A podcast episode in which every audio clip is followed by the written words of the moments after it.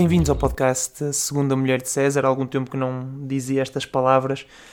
A verdade é que tive algum tempo fora e uh, fui escrevendo alguns artigos num, num blog, mas estou de volta. A minha voz sei que não está igual àquilo que, que era antes, mas assim também acho que vocês podem acompanhar um bocadinho esta recuperação de, de voz e não estranhem se fizer algumas pausas no discurso, porque efetivamente tenho que fazê-las para, para a recuperação e beber água e outros cuidados que tenho, tenho de ter, mas ainda assim queria o mais rapidamente possível voltar aos, aos podcasts porque é, é onde me sinto melhor e é onde acho que consigo passar melhor algumas mensagens, não sei o que é que isto efetivamente quer dizer, tal como não sei como é que será este episódio ou sobre o que é que será este episódio, porque vocês já, vocês já viram no título, não é? Por isso já não é grande surpresa, mas na verdade eu não sei que conteúdo é que, é que vai conter uh, este episódio, porque efetivamente não sei se será só sobre o conflito atual, ou guerra atual, como lhe queiramos chamar, entre a Rússia e a Ucrânia, ou se, se vai descambar para uma coisa mais metafísica e geral sobre, sobre guerra uh, em geral, mas, mas vamos ver onde é que isto nos leva eu não. Lá está, não sei falar de outra coisa não é? nos próximos tempos, por isso acho que era estúpido vir para aqui falar sobre um tema completamente diferente, tipo, sei lá, horóscopos ou signos, não é? Uh, acho que era um dos temas que estava pensado para este regresso, mas era estúpido fazê-lo uh, com, com um tema como, como este em cima, em cima da mesa. Uh, a verdade é que pronto, o objetivo é sempre dar-vos ferramentas, dar-vos frases uh, sem, sem nenhum tipo de pretenciosismo, mas dar-vos algumas frases que vocês possam usar em conversas sobre este tema que vai, vai acompanhar-nos ao longo do tempo, uh, mas também é desabafar e pensar um bocadinho sobre aquilo que, que eu penso sobre, sobre este tema, que obviamente pode incluir pensamentos pouco estruturados, aliás, poderá só incluir pensamentos pouco estruturados e, eh, e, alguns mesmo errados ou desinformados, por isso não, não ouçam este podcast à procura de informação, porque não é aqui que vão encontrá-lo. Há outras fontes bem mais creditadas para, para o fazer. É verdade, já estou a falar um pouco do tema, mas não, não entrou o tema, e quem acompanha um bocadinho a estrutura do podcast sabe que há sempre uma, uma música a marcar o início do tema, por isso uh, vamos a ela.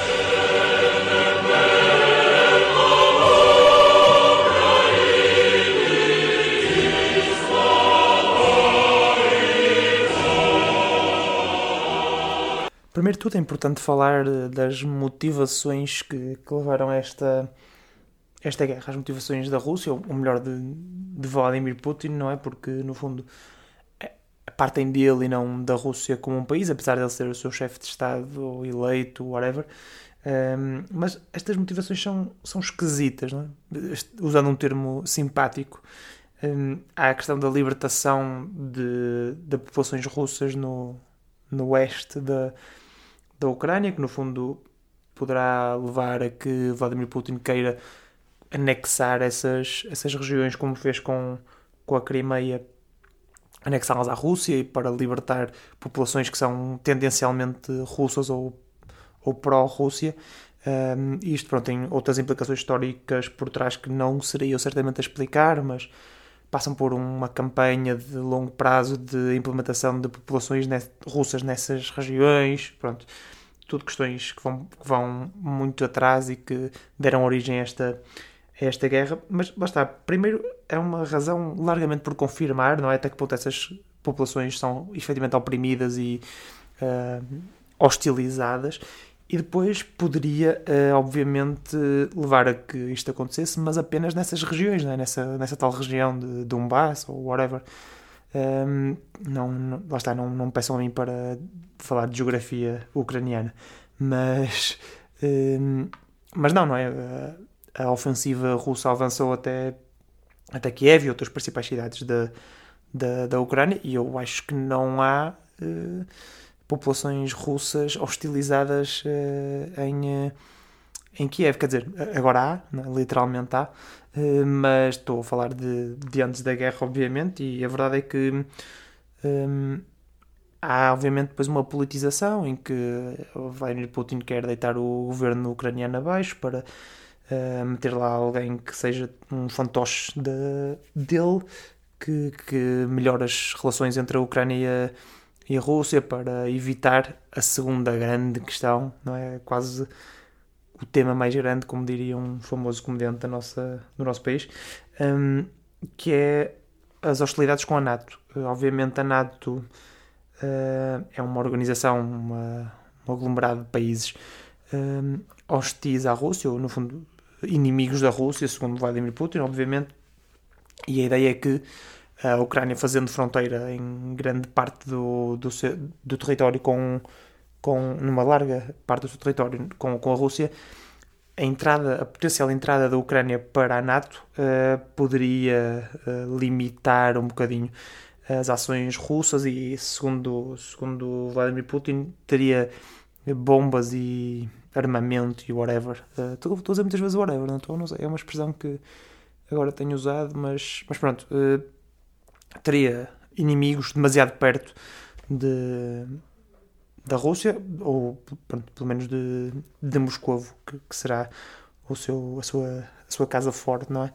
Obviamente, isto aqui tem, é verdade, é? literalmente é verdade. Se a, se a Ucrânia entrasse para a NATO, a NATO ficaria mais perto de Moscovo do que está neste momento, mas um, não sei até que ponto a NATO quereria que um, a Ucrânia entrasse. A Ucrânia certamente gostaria de entrar, mas isto leva-nos a outro ponto, não é? Que é, no fundo, uh, o argumento. Estamos a, a, a, O que eu fiz agora, não é? Legitimizar. Legitimar. Legitimar uh, este argumento de Vladimir Putin, mas que é um argumento falacioso e até estúpido. Que é, no fundo, é. Um, pá, a Ucrânia quer ser da NATO e depois a NATO vai ter lá tropas e vão-nos invadir e chegar a Moscou rapidamente. Por isso, para não me invadirem, eu vou invadir primeiro. É? é no fundo, é, é este o argumento uh, brilhante para, para Vladimir Putin se, se justificar. É como no futebol, um gajo dizer: pá, esta equipa adversária pôs este gajo a lateral direito e eu sou extremo esquerdo, vou estar aqui pá, frente, frente, frente a frente com ele, pá, tão perto, ele, com ele tão perto de mim, pá, ele vai-me ele vai, -me, vai começar a porrada comigo, por isso é melhor eu primeiro mandá-lo totalmente para o estaleiro do que ele a mim, por isso, pá, vou barrer este gajo só porque, pá, aquela equipa pôs este gajo aqui, por isso, pá, meu amigo, é melhor deitá-lo abaixo antes que ele me deite a mim. Um, qual é o problema disto tudo? É que resulta porque, efetivamente, a NATO tem uma série de requisitos para que um país possa entrar e um deles é não ter um conflito armado um, de, pronto, em algum tempo. É? Ter um tempo em que uh, não tenha conflitos armados e, obviamente, uh, isto é literalmente um conflito armado. Por isso, invalida qualquer hipótese. Aliás, já a, a anexação da Crimeia e os confrontos nessa altura, em 2014, penso eu, já uh, faziam que, com que a Ucrânia não pudesse entrar na, na NATO e isto só reforça e alarga ainda mais o tempo em que isso pode acontecer. É claro que isso não é suficiente para Putin, que quer, como eu disse, até abaixo o regime, whatever. Ou whatever outra vez. Uh, um, outra questão importante para mim, importante, que lá está, se calhar não é assim tão importante quanto isso, mas para mim foi se calhar a questão mais engraçada no meio disto tudo que, que não tem graça. E quando digo não tem graça, não quer dizer que não se possam fazer piadas com isto. Atenção, eu simplesmente eu não tenho nenhuma piada para fazer com isto. Uh, gostava de ter porque acho que devemos rir-nos de, de, coisas sérias. Uh, quando dizem que não se deve brincar com coisas sérias, a minha pergunta é sempre: então vamos brincar com o quê? Porque as coisas a brincar já, já são a brincar, não é? Por isso se, se é para brincar, temos de brincar com as coisas sérias porque senão não, não vale a pena. E a coisa mais engraçada que eu vi pá, foi uh, o embaixador russo na ONU. Não sei se vocês viram essas imagens, mas pá, eu acho que o Putin odeia aquele senhor. O embaixador russo na ONU, acho que o, pá, deve ser arqui-inimigo ou era bullying na escola do, do Putin, do Putin, porque pá, o que aconteceu, para, para quem não está familiarizado, vou só fazer aqui um breve resumo. Está a haver uma, uma cimeira, uma reunião na, na ONU com todos os embaixadores uh, dos países da ONU uh, lá reunidos e fazem a pergunta, pronto, já no meio das tensões uh, Rússia e Ucrânia a decorrerem, a escalarem violentamente, é? e fazem, perguntam ao embaixador russo se vai ou não haver uma invasão, vai ou não haver guerra. E ele diz uh, claramente: pá, todas as informações, que eu tenho é que não vai haver uma invasão, uh, não está neste momento planeada uma ofensiva armada contra a Ucrânia. Nisto, fala o embaixador ucraniano que diz: pá, acabei de ver aqui, a Rússia invadiu a Ucrânia oficialmente. O presidente Putin acabou de anunciar uma ofensiva contra a Ucrânia que está neste momento a decorrer. Tem aqui informações que está, que está a decorrer. E pá, começa num num ataque feroz ao embaixador russo, não é? Obviamente, não é? Está, tem o seu país a ser atacado pelo país do senhor que está à sua frente. Vai dizer, querem, quer fazer uma pausa para ligar ao seu ministro dos Negócios Estrangeiros para perceber as informações que tem. Um, pode ver no seu telemóvel que está a haver uma um invasão. Uh, o que, é que, que é que tem a dizer sobre isso então? Pá, e o gajo claramente desconfortável com aquela situação, não é? E lá está, não sei se ele tinha outras informações que não partilhou, se não tinha, se foi completamente deixado no escuro pelo, pelo Putin e pelos restantes membros.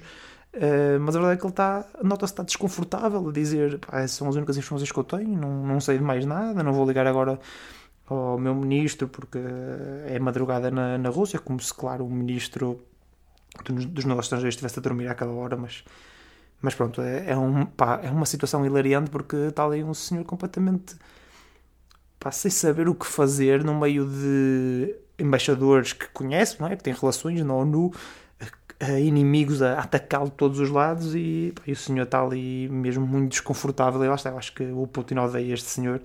Uh, e por isso isto até pode ser pá, uma, uma história de um herói que se sente hostilizado pelo, pelo presidente e acaba por. Uh, fazer uma revolução interna no, no seio da, do, do Kremlin. Uh, outra questão é, tem sido a resposta do, do dito Ocidente, não é? Da, da NATO, efetivamente, uh, dos Estados Unidos e da União Europeia e do Reino Unido, que agora já não faz parte da União Europeia, uh, concretamente. E há quem diga que tem sido pouco assertiva, não ter entrado numa guerra aberta imediatamente, Uh, mas a verdade é que eu acho que tem sido uma resposta muito bem concertada, pelo menos da, da União Europeia e do Reino Unido. Acho que tem sido uma resposta forte. A questão das sanções económicas, que agora aparentemente vão mesmo incluir uh, uh, banir a Rússia do sistema bancário SWIFT, não é? que vai limitar muito as transações financeiras que a Rússia pode fazer, bem como banir aviões russos de, do espaço aéreo europeu, que, incluía, eh, que inclui um, eh, jatos privados dos, dos oligarcas russos, que é uma medida extraordinária, que pode ser extraordinariamente eficaz, porque obviamente estes oligarcas têm muito poder sobre, sobre o governo russo e uh, se começar a mexer com, com eles, a ter impacto concreto neles, pode ser que, que as coisas se resolvam mais rapidamente do que com conversações, negociações na Bielorrússia sem nenhum dos presidentes, porque aparentemente estas conversações têm que ser com emissários de ambos os lados, presencialmente, junto à fronteira da Ucrânia com a Bielorrússia. Não pode ser uma, uma chamada Zoom entre os dois presidentes, porque estamos no século no século XX em que tem que ser tudo presencialmente e parece que com a pandemia estes, estes senhores não aprenderam nada, mas, mas pronto, obviamente nenhum dos presidentes vai lá estar e uh, vão ser emissários deles. Uh, mas a verdade é que acho que a resposta tem sido tem sido tem sido forte não é? Até dos, dos Estados europeus que vão enviar armamento agora já, já está aprovado isso não é? Portugal e outros países europeus vão enviar armamento. A verdade é que pá, temos a Alemanha enviar uh, mísseis antitanque e uh, uh, armamento, bombas e, e, etc. E depois temos Portugal a mandar capacetes, coletes e G3 da, da Segunda Guerra Mundial ou da guerra em Angola, mas pá, cada um manda o que tem. Uh, acho que Portugal tem, tem tido uma postura muito, muito boa no meio disto tudo, uh, daquilo que pode ter, não é?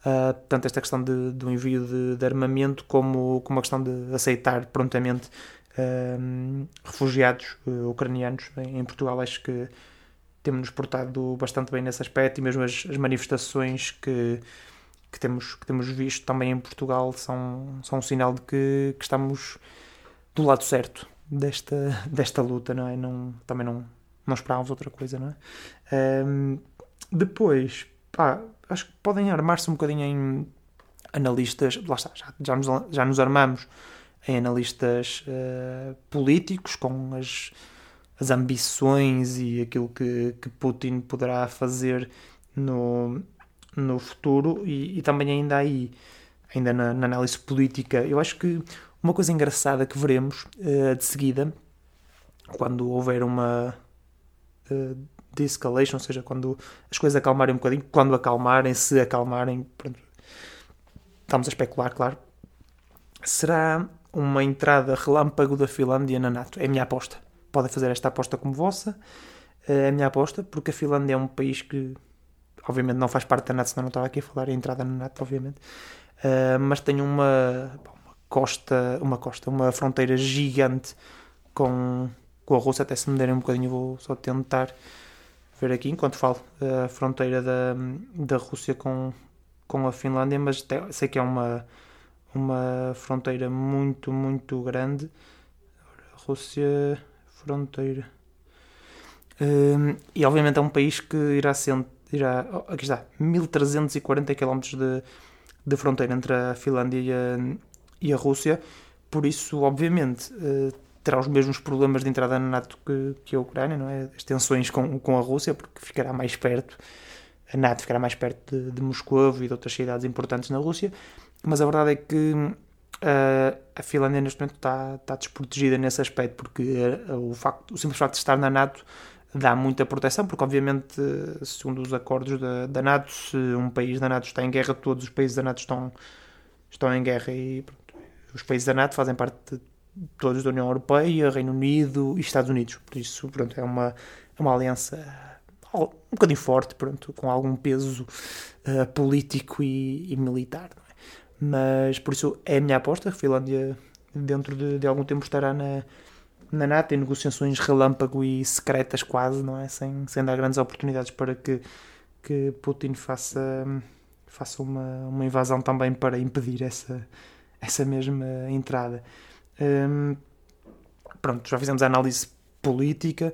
Uh, podemos também fazer uma análise militar, e obviamente isto é, vem de toda a minha vasta experiência uh, jogar Age of Empires 3, uh, mas, mas pronto, é uma análise que, também já vi outros analistas por essa internet fora a fazer, e por isso, e pareceu-me lógica, por isso deixo também para vocês, se quiserem usar, se não quiserem não usem, façam o que vocês quiserem.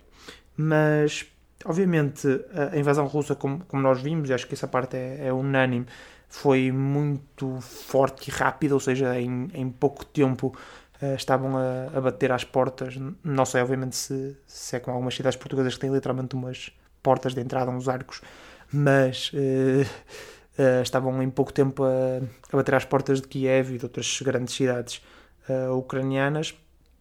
E, eh, e, o que é certo é que acho que era essa um bocadinho a ideia não é? da invasão russa, era atacar de forma rápida e eficaz, não esperavam grande resistência do, do exército, do governo ucraniano, a ideia penso que seria em poucas, poucos, poucos dias, poucas semanas, é, obviamente essas, essas semanas ainda não passaram, por isso também é, é estranho estar a dizer que que não foi eficaz a questão de, de, uma invasão rápida, porque se acabar eh, nos próximos dois, três dias, continua a ser rápida, não é? Mas, mas pronto, pelo que parece, obviamente, teremos uma resistência mais forte do que aquilo que, que era expectável pela, pela Rússia e, e a verdade é que essa seria um bocadinho a ideia, não é? Vencer rapidamente a, a guerra, entre aspas, a invasão e depois negociar com a Rússia a questão de, de um novo governo, da queda, da queda do do seu presidente um, e, eh, e depois negociar outro tipo de, de questões de devolução de alguma devolução, não sei se já foram a ver da Rússia, whatever, União Soviética, tudo ali, uh, mas passagem dessas, dessas tais regiões para a Rússia, para, para o lado russo, uh, de uma posição, negociar isso numa posição de vencedor já da, da guerra, digamos assim. E a verdade é que isso pode atrasar-se, uh, está a atrasar-se, pelo menos de, do ponto de vista de quem analisa isto com, com bases de, de, Age Empires. No fundo, é, foi um, um, um, rush da, da Rússia, não é? Atacar com tudo o que tem uh, a força toda.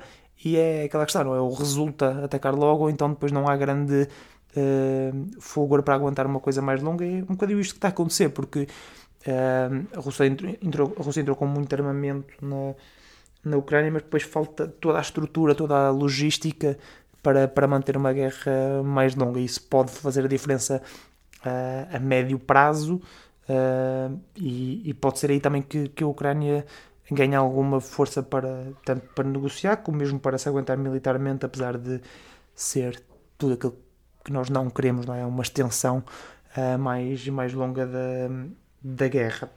Uh, e aqui podem meter a frase mítica, porque obviamente enquadra-se aqui totalmente uma frase mítica de, de, um, de um comandante americano na Primeira Guerra Mundial que dizia que infantaria ganha batalhas, infantaria, pronto, pá, é, vale o que vale, mas infantaria ganha batalhas e logística ganha, ganha guerras. Isto, lá está, voltando ao paralelismo com, com o futebol, é o mítico também de ataque ganha jogos e defesa ganha, ganha campeonatos. Aqui a defesa é a logística, que no fundo é tudo aquilo que está à volta do, da guerra, não é? Os mantimentos, a estrutura, uh, o pessoal de suporte, tudo, todas as, as questões logísticas, lá está, o próprio nome acho que também indica isso, um, que, que, estão à volta de uma guerra e que quando, quando as coisas se, se alastram um bocadinho no tempo uh, fazem, fazem mais diferença. Um, bem, para terminar, eu lá está, não tinha, noção, não tinha certeza se isto iria ser um, um episódio mais focado neste conflito ou uma coisa mais geral e acabou por ser focado neste, neste conflito que acho que também é o que faz, é o que faz sentido hoje em dia, mas pá, tinha uma nota, uma nota final mais, mais geral, não sei se estão a sentir já o meu tom a, a descer, mas até vou aproximar mais um bocadinho para, para não estar a sussurrar, ou pelo menos para vocês não me ouvirem tão, tão baixo, mas para quem olhar para, para uma guerra em pleno, em pleno século XXI, não é? Porque acho que, não sei se sou eu que percebo cada vez menos ou se efetivamente faz cada vez menos sentido este tipo de, de conflitos no, no, mundo em que, em que vivemos. É, é, quase um contrassenso, não é? Porque temos países cada vez mais uh, armados, não é? Com ogivas nucleares e capacidade para quase literalmente destruírem uh,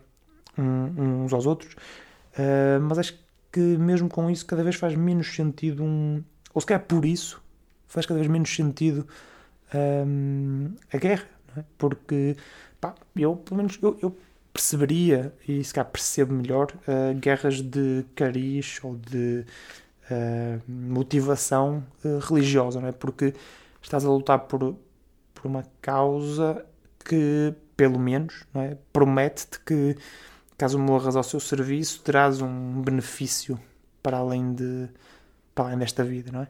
Por isso, por isso percebo, percebo minimamente, não é? Se acreditas piamente nisso, acho que é todo, com todo o gosto que vais, que vais para a guerra. Agora, uh, lutar por um país, que no fundo é uma construção imaginária, que é um território em que, que, as pessoas falam a mesma língua, às vezes nem isso, têm uma cultura, tipo, fazem, cantam o mesmo hino, pá, não sei, não podemos cantar todos a Macarena e ser um, um mundo em paz, não, não sei, acho que cada vez faz menos sentido.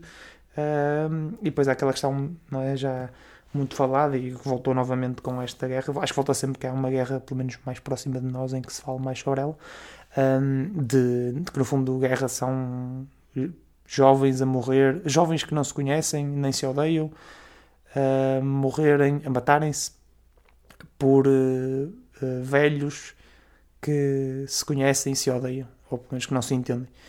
Pronto, o presidente ucraniano não é assim tão velho, mas também a culpa não, não é, pelo menos diretamente, ou seja, não foi ele que começou a guerra, não é? Apenas um, está a defender-se literalmente.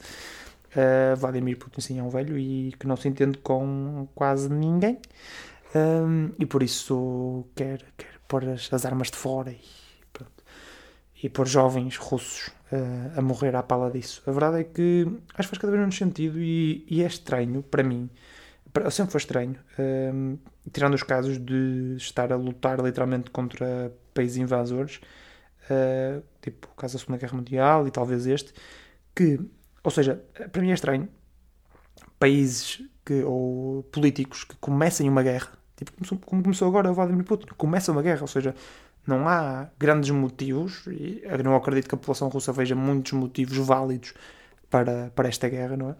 Uh, se vê, pronto, é uma lavagem cerebral que, que, está a acontecer já há algum tempo, mas, mas não me parece não consigo perceber como é que um, um político que começa uma guerra uh, sem, sem grande provocação, é? ou sem provocação nenhuma, tenha uma taxa de aprovação pela sua população elevada. Porque, no fundo, é, estamos a comprar uma guerra, literalmente, não é literalmente porque não há dinheiro envolvido, mas estamos a, a criar uma guerra um, que vai matar, obviamente, algum inimigo, uh, mas uh, vai matar também pessoas uh, jovens de, do nosso país que estão completamente bem, que não precisam de morrer porque não estão a ser atacadas. E para mim isso, pronto, acho que é uma, um tom um bocadinho mais introspectivo ou pronto, pensativo com que termina este episódio, mas é estranho para mim uh, o conceito de uma guerra hoje em dia, de pessoas estarem dispostas a morrer por uh, um ideal de um de um homem, não sei, é, é estranho para mim, mas pensem, pensem um bocadinho nisso e usem esta, este, não sei como, mas pronto, tentem usar esta, este devaneio nas, nas vossas conversas e uh, pronto, falem sobre este tema porque é um tema importante e, uh, e que é quase impossível fugir. e se, se vos servir de alguma coisa, deixem, deixem nos comentários e vamos falando nos próximos episódios que serão difíceis de introduzir porque assumo que esta guerra vai continuar algum tempo, mas cá estaremos de volta aos, aos podcasts. Eu volto no próximo episódio, também é muito bom dizer isto, uh, mas espero que para vocês também. Uh, lá está, volto no próximo episódio com um novo tema e espero que vocês também voltem. Obrigado por ouvir e até à próxima.